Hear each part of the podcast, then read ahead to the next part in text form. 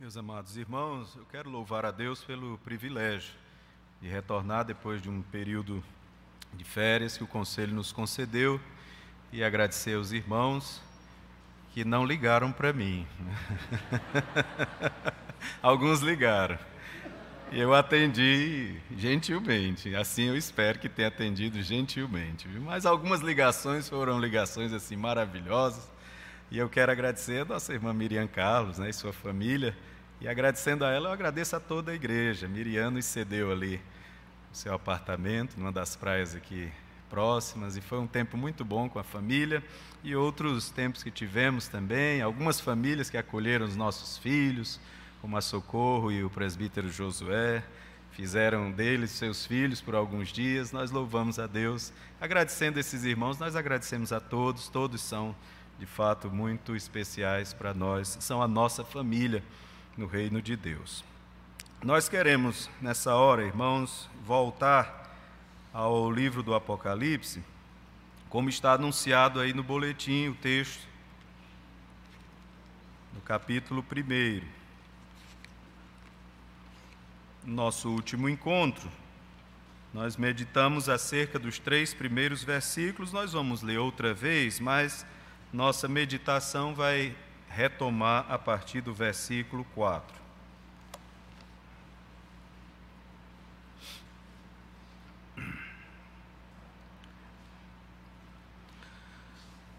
Revelação de Jesus Cristo, que Deus lhe deu para mostrar aos seus servos as coisas que em breve devem acontecer e que ele, enviando por intermédio do seu anjo, notificou ao seu servo João, o qual atestou a palavra de Deus e o testemunho de Jesus Cristo, quanto a tudo o que viu.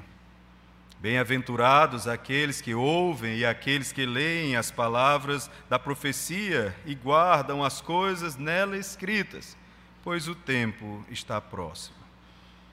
João, às sete igrejas que se encontram na Ásia, graça e paz a vós outros, da parte daquele que é, que era e que há de vir, da parte dos sete espíritos que se acham diante do trono, e da parte de Jesus Cristo, a fiel testemunha, o primogênito dos mortos e o soberano dos reis da terra. Àquele que nos ama e pelo seu sangue nos libertou dos nossos pecados e nos constituiu reino, sacerdotes para o seu Deus e Pai. A ele a glória e o domínio pelos séculos dos séculos. Amém. Eis que vem com as nuvens, e todo olho o verá, até quantos o traspassaram e todas as tribos da terra se lamentarão sobre ele. Certamente. Amém.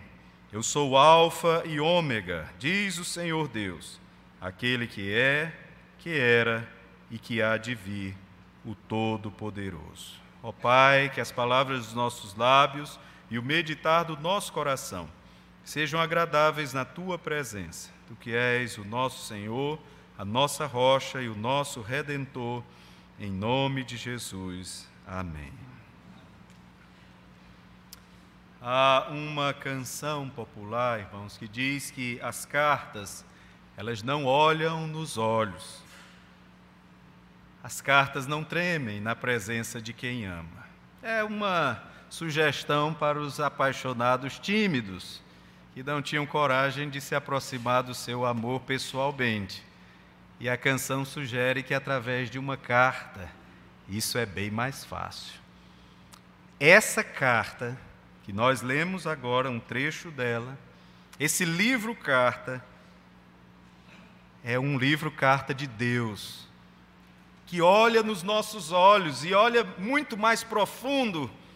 Esse livro carta, ou esta carta livro, olha no nosso coração e nos faz tremer, e nos faz temer diante daquele que nos ama, daquele que não tem nenhum constrangimento em nos abraçar, que não tem vergonha alguma de nos chamar de filhos, daquele que um dia nos tomou nos seus braços e nos fez seus filhos, sua família.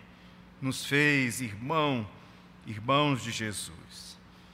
É valioso retomarmos hoje a meditação do livro do Apocalipse. Um livro que tem despertado a curiosidade de muitos, mas paradoxalmente o interesse de poucos. Há muitos curiosos, há muita gente querendo satisfazer as suas curiosidades acerca do futuro, mas há muito pouca gente interessada na mensagem que encerra este livro, a mensagem da vitória de Jesus, a vitória retumbante da sua igreja. Nós estamos nos aproximando desse livro, devagarzinho, mas estamos nos aproximando dele. O nosso interesse é da mensagem que veio de Deus ao ser humano.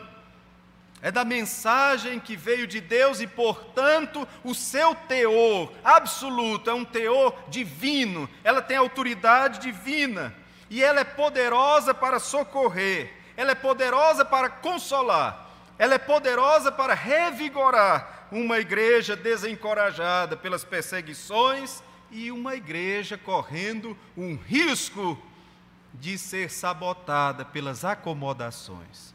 É esse o contexto da igreja a que João está escrevendo. É esse o contexto da igreja que se chama, no dia de hoje, uma igreja que precisa sempre do socorro do seu Deus. Há um homem que é usado por Deus, há um homem escolhido de Deus para receber as revelações do Senhor. Esse homem se chama João. Ele nos primeiros versículos, deu um título ao livro Carta. Ele resumiu todo o seu conteúdo escatológico. E ele também exortou o povo de Deus profeticamente acerca da resposta obediente que este povo deve dar ao seu Senhor. João fez tudo isso naqueles três primeiros versículos. E nós meditamos neles. Agora, irmãos, João vai saudar a igreja. Trata-se de uma carta. E ele vai saudar a igreja, os seus leitores. É uma igreja perseguida, é uma igreja carente de socorro divino. E é uma igreja que vai conhecer um servo do Senhor e a sua palavra vai revelar do que está cheio o coração. Assim como diz o sábio proverbialista, que a boca fala do que está cheio o coração, e é isso que a gente vai descobrir em João.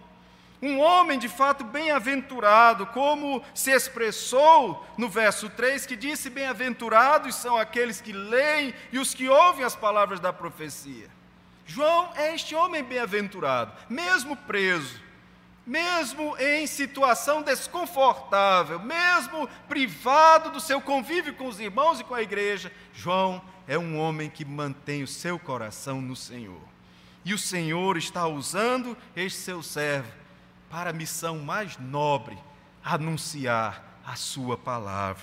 A palavra inspirada, a palavra que chamamos palavra de Deus, porque de fato é palavra de Deus. Ele é um desses homens bem-aventurados a sua saudação é sui generis em toda a Escritura.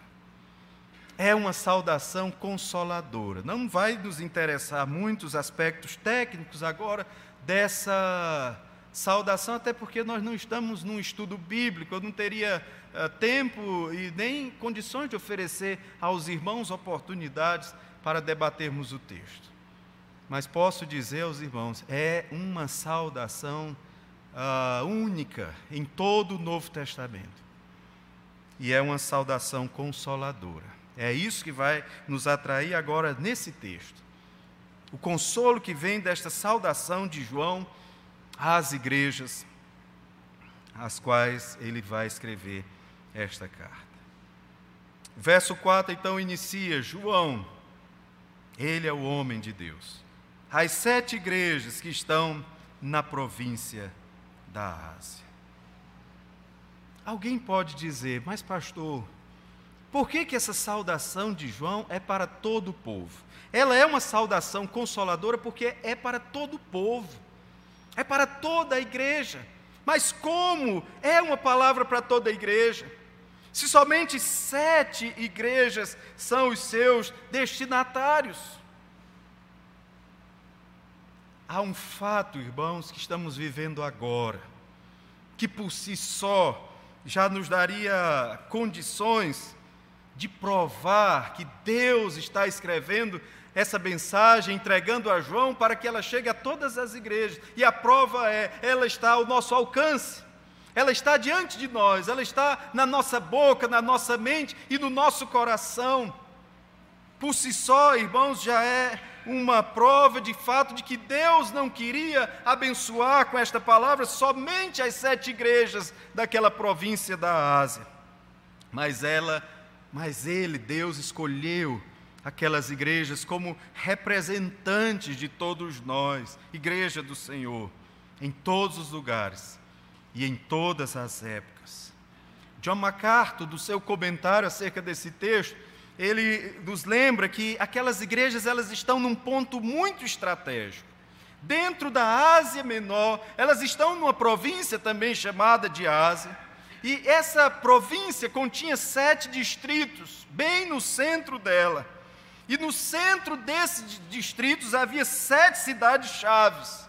Essas cidades serviam como pontos centrais para disseminar informação. E aí, João escreve para as sete igrejas que estão nessas sete cidades.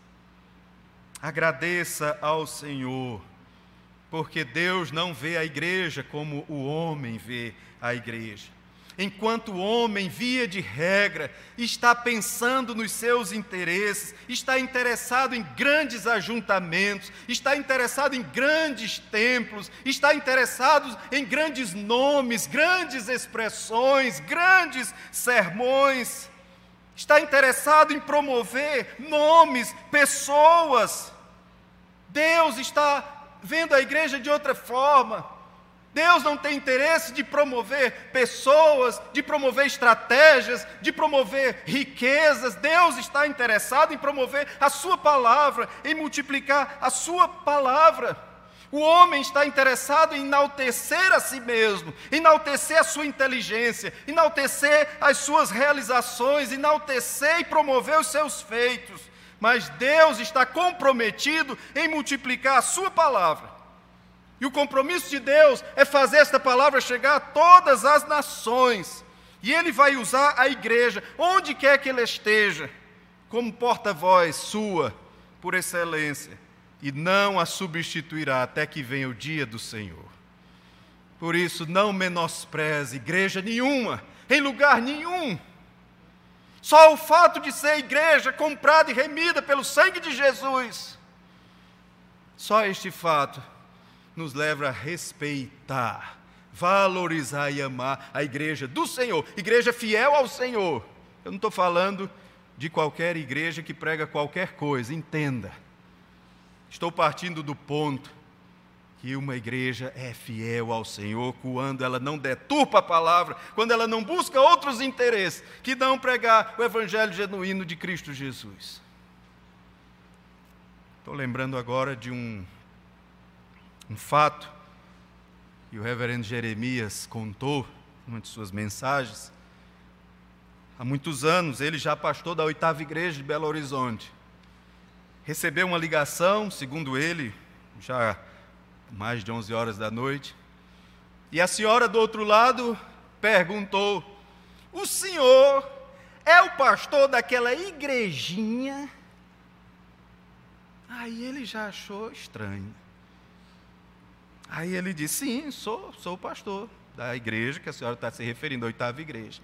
Aquela igrejinha de gente fofoqueira, de gente que fala mal da vida dos outros. Ele disse: Glória a Deus. Aí a mulher ficou arretada do outro lado: Glória a Deus. Por que você está dando glória a Deus? Ele disse: Por duas coisas. Primeiro, o meu trabalho está garantido ainda por muito tempo. Porque o meu trabalho é para pregar para gente pecadora, gente que precisa consertar a sua vida, gente que precisa de arrependimento. Eu também sou um desses. E em segundo lugar, eu estou dando glória a Deus porque tem lugar para a senhora na nossa igreja. Aí disse que ainda era aqueles telefones de fio e a mulher, pá, tacou o telefone na cara dele. Igrejinha. Ele disse que naquela época a oitava igreja era igreja bem menor do que é hoje. A oitava igreja é uma das igrejas mais fortes do presbiterianismo em Minas Gerais e Belo Horizonte. Aí, naquela época era uma igreja pequenininha, mas ele falou, ainda que fosse uma igreja com cinco pessoas, quatro pessoas, duas pessoas, ainda não era para ser chamado de igrejinha. A igreja é menina dos olhos de Deus, comprada e remida pelo Senhor. Deve ser amada, respeitada, valorizada, socorrida, esteja onde ela estiver. Seja como os recursos que ela estiver. Deus não vê a igreja como o homem a vê. São sete igrejas. No número de Deus, irmãos, estas igrejas, elas representam um todo perfeito. É um todo completo, capaz de multiplicar e de sustentar essa palavra. E assim Deus está cumprindo a obra que um dia ele começou através daquelas igrejas. Louve ao Senhor por isso. Você é um desses sete de Deus. No número de Deus, você é um desses sete que estão espalhados aí pelo mundo. Foi escolhido para proclamar as virtudes daquele que te chamou das trevas para a sua maravilhosa luz, Jesus, o Salvador. Nós vamos visitar cada uma destas igrejas. E quando nós visitarmos estas igrejas, nós vamos conhecê-las por suas virtudes, por suas carências, por suas necessidades. Nós vamos conhecê-las também pelas promessas que o Senhor Jesus fez a cada uma delas. Como num grande espelho, nós vamos ver refletida naquelas igrejas a nossa própria condição, a nossa própria igreja. Isso vai acontecer no restante do capítulo 1 e nos capítulos 2 e 3. Nós somos consolados com a palavra que é para todo o seu povo. Mas nós somos consolados e exortados também com a palavra de Deus, que é encorajadora. João, as sete igrejas que estão na província da Ásia, que a graça e a paz estejam com vocês. Que saudação maravilhosa. Que saudação encorajadora. Se o Apocalipse desperta em você temor, se um dia você desistiu da leitura desse livro, porque ele mais causava perturbação em você do que consolo, ele mais causava medo do que coragem, está na hora de você repensar os seus conceitos acerca deste livro e da sua mensagem. Esse livro para a igreja é todo consolo, é a renovação da esperança, é a renovação da coragem do ânimo. E na saudação, já desde a saudação, João deixa isso bem claro.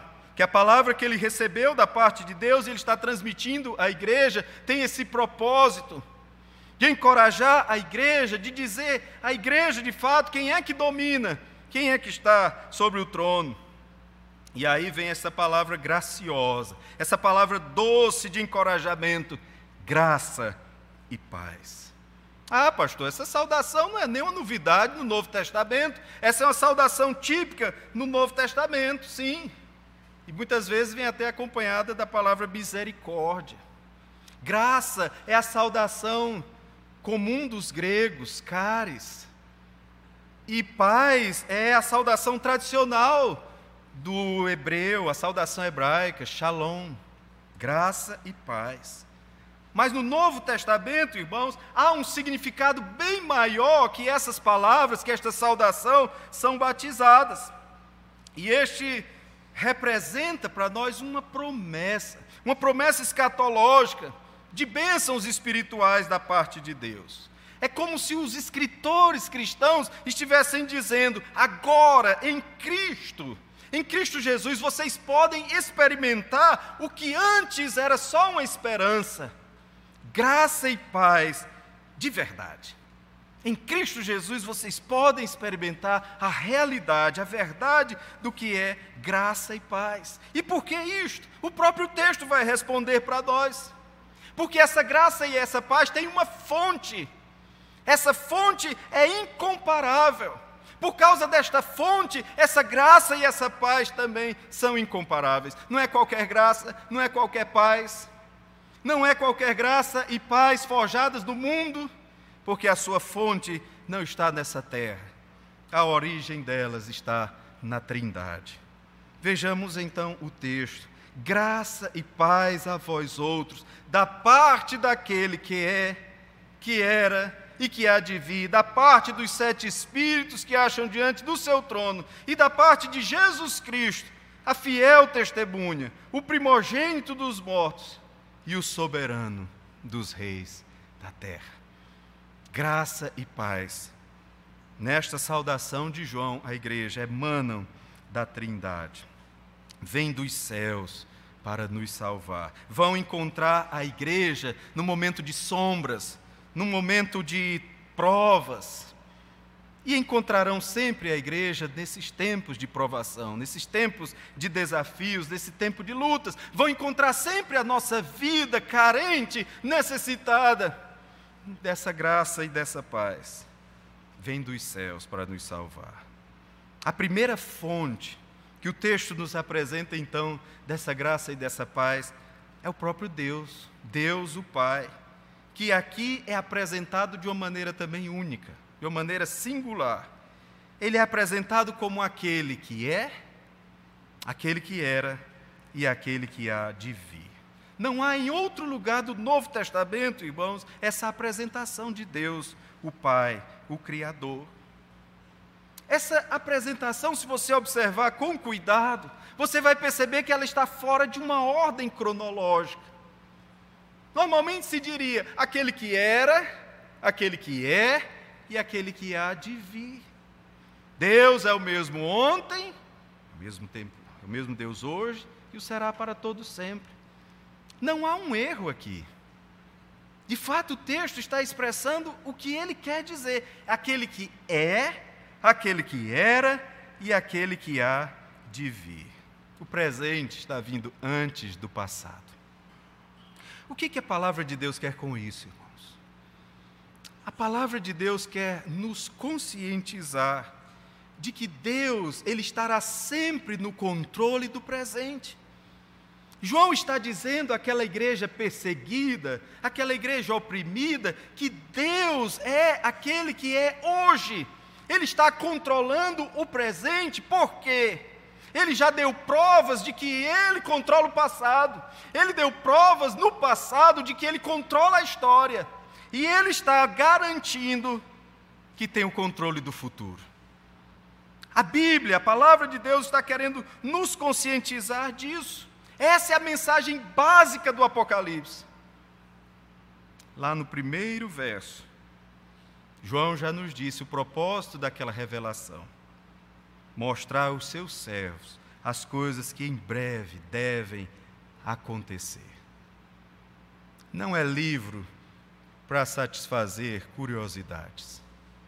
Quem se aproximar dessa forma do Apocalipse vai encontrar muito material, mas vai perder a mensagem essencial deste livro. A palavra de Deus está nos dizendo isso. Deus ele é poderoso para controlar o presente.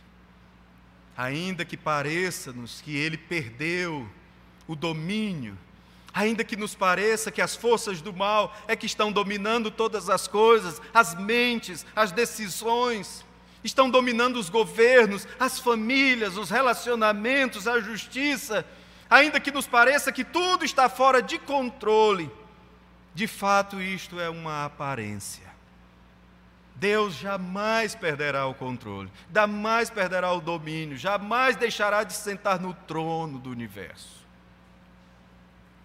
A segunda fonte que o texto nos revela é talvez a mais polêmica é, de todas, mas mesmo em, com todo o debate em torno dessa questão, em torno dessa, dessa divergência, há uma concordância na maioria dos estudiosos, de que essa segunda fonte é o Espírito Santo de Deus. Da parte daquele que é, que era e que há de vir, da parte dos sete espíritos que se acham diante do seu trono. Mais uma vez aqui, irmãos, o número 7 vai expressar e vai enfatizar a obra perfeita do Espírito Santo. Em Zacarias 4, capítulo 4, verso 6 diz: Ele prosseguiu e me disse: Esta é a palavra do Senhor a Zorobabel, não por força, nem por poder, mas pelo meu espírito, diz o Senhor dos exércitos. O Senhor dos exércitos promove a graça e a paz na igreja e nas nossas vidas, destruindo as forças do mal e o poder do mal, mas o faz através do seu Santo Espírito. É através do seu Santo Espírito que ele restabelece essa paz. É através do seu Santo Espírito que ele promove a graça no meio da igreja e no nosso meio, no meio deste mundo. Não por força, nem por poder, não por força humana, nem por poder humano, mas pelo meu espírito, diz o Senhor. Não menospreze o Espírito Santo. A tradição reformada, por muito tempo, menosprezou o papel do Espírito Santo na obra de Cristo Jesus e a sua igreja. Mas graças a Deus que isto foi corrigido. E mesmo entre nós reformados, o debate acerca do Espírito Santo e do seu papel no meio da igreja das nossas vidas tem sido retomado. Não devemos ter medo de falar sobre o Espírito Santo, de meditar acerca do seu papel na obra de Deus.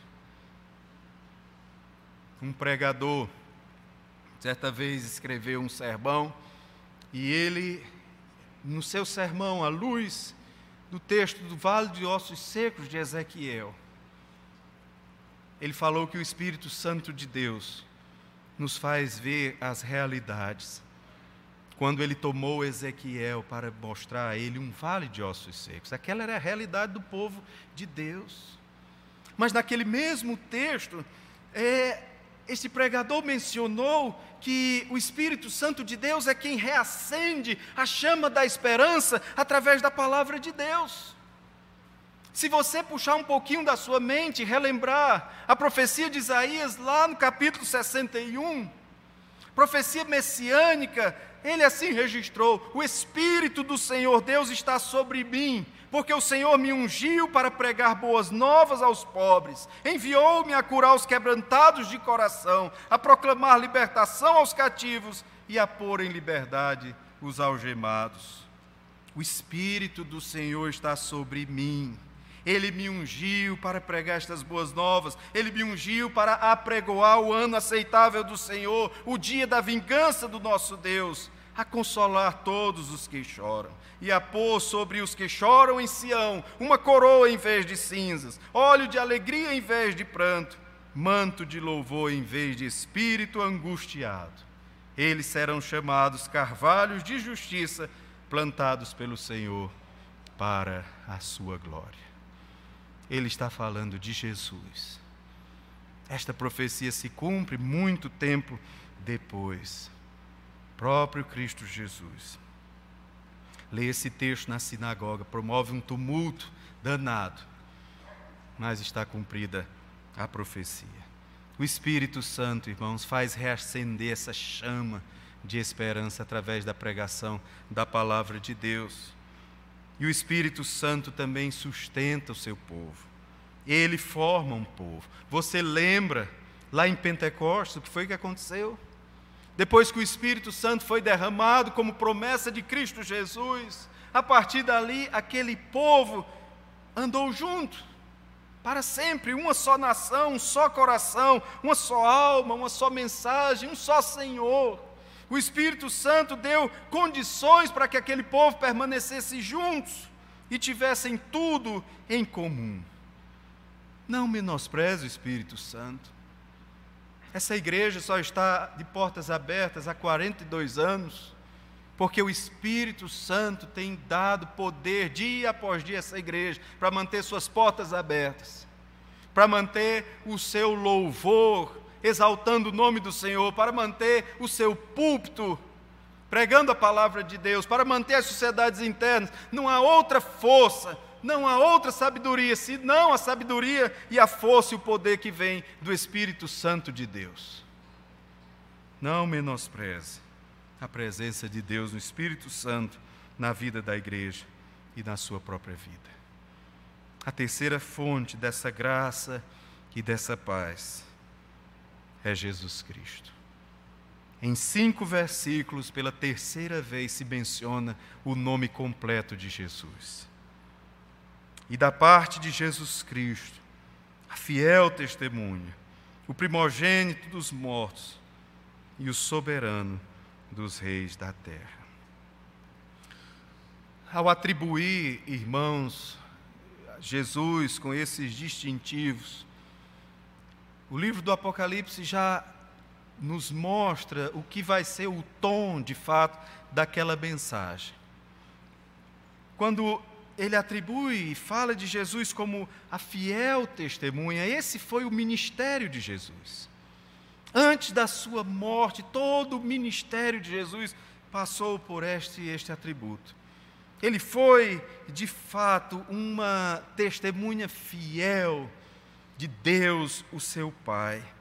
E essa ideia vai estar vinculada a toda a pregação que nós vamos encontrar no Apocalipse. Os temas de perseguição, os temas de perseverança, que serão desdobrados nessa carta, nesse livro, vão passar por essa ideia da testemunha. E todo ele estará centrado em Cristo Jesus, porque Ele é o paradigma, Ele é o modelo para todos nós, de uma igreja que quer se posicionar contra o mal, de uma igreja que quer assumir a sua condição de testemunha de Cristo Jesus. Não há outro modelo a não ser Jesus. Uma igreja que quer denunciar o pecado, uma igreja que quer se posicionar contra a idolatria, tem em Jesus o seu modelo incomparável. E mesmo que isso lhe custe a vida, como custou a vida de Jesus, a vitória dessa igreja está em manter-se fiel a Jesus. Ele é a fiel testemunha. Ele nos fez suas testemunhas. Claríssimo lá em Atos dos Apóstolos, quando o Senhor Jesus disse: Vocês receberão poder ao descer sobre vós o Espírito Santo e sereis minhas testemunhas, tanto em Jerusalém como na Judéia e Samaria e até aos confins da terra. Esse é o nosso estado novo de vida. Testemunhas de Jesus. Podemos perder cargos. Já vi irmãos brigando por cargos, se chatearem porque perderam algum cargo, desistirem porque perderam um cargo mas tenho visto pouca gente entristecer porque perdeu a oportunidade de testemunhar de Jesus. Porque deu um mau testemunho do nome de Jesus na sua vida. Há pastores que perdem seus ministérios. E a gente tem acompanhado de perto o sofrimento de alguns colegas.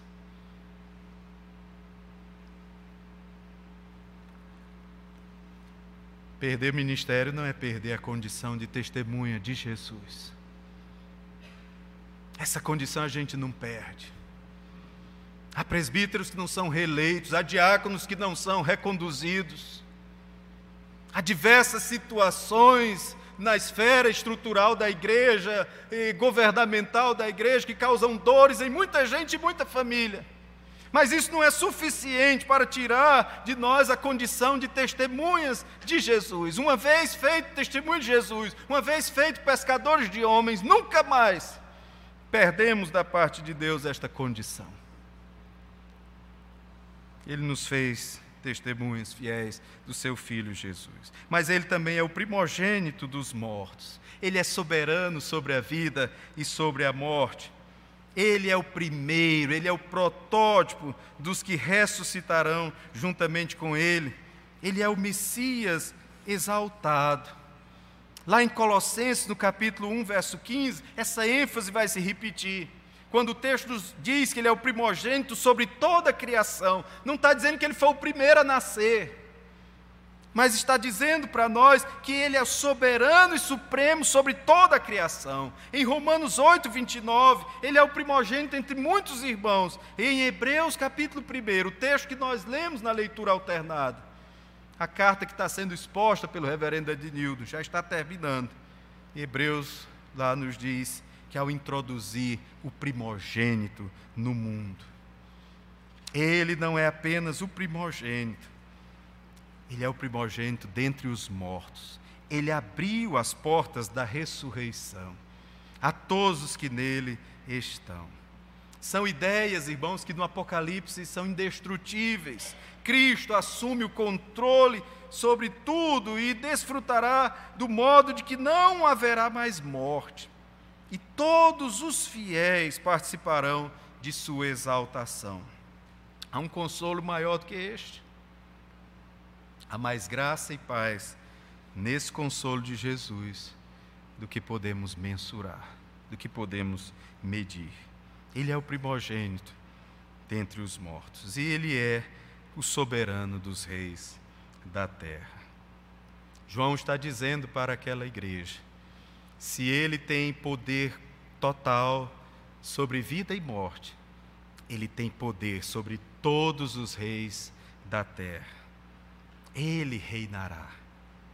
Se vocês estão ouvindo sobre Herodes, sobre Pilatos, sobre César, sobre Nero, sobre Domiciano.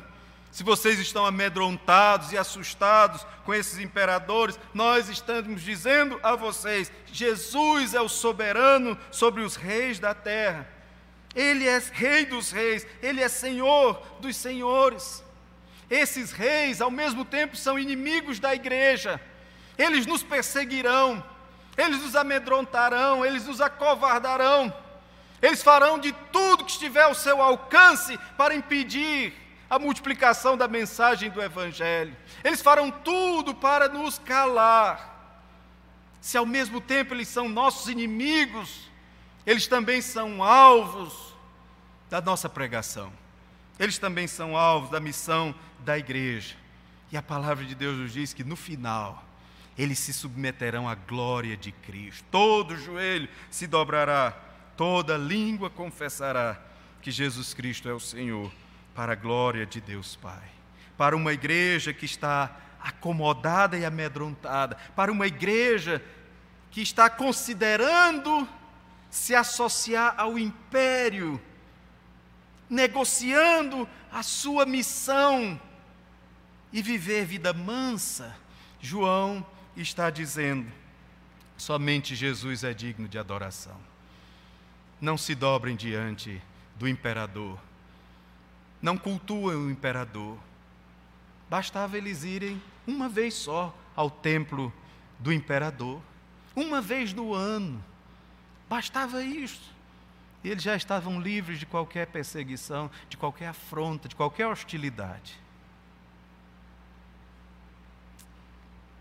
Foi essa a mensagem dos nicolaítas.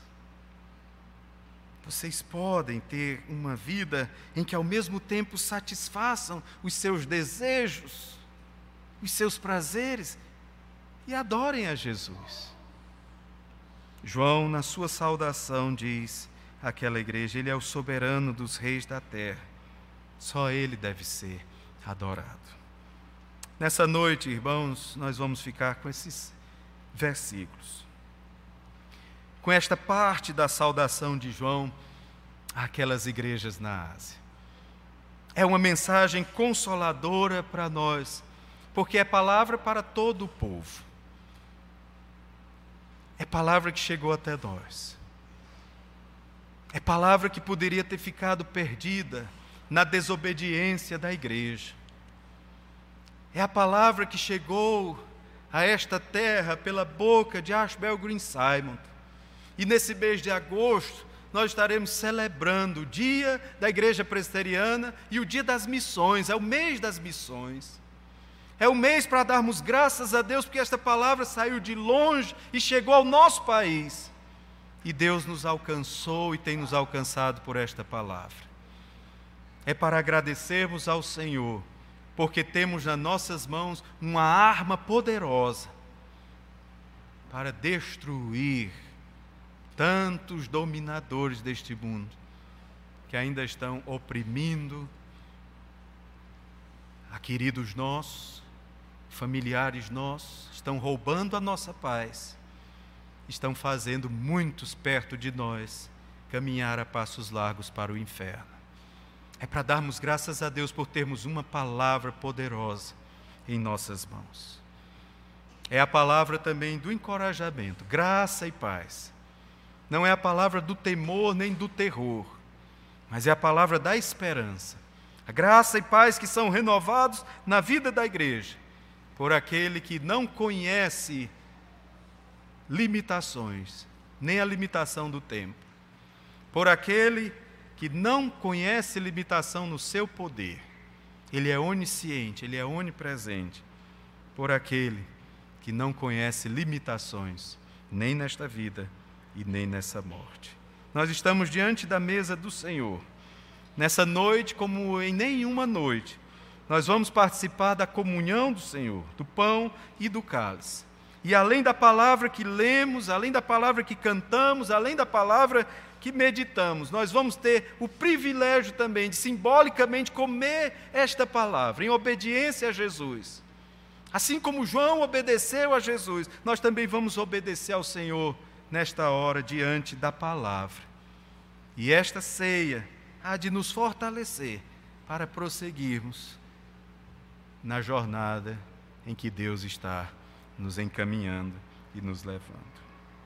Nós vamos orar nesta hora e eu vou convidar o presbítero Rogério para fazer esta oração. E nesta oração ele vai agradecer pela ceia do Senhor que está posta e vai também interceder para que nessa hora nós possamos fazer bom uso destes elementos e todos nós sejamos alimentados por estes elementos.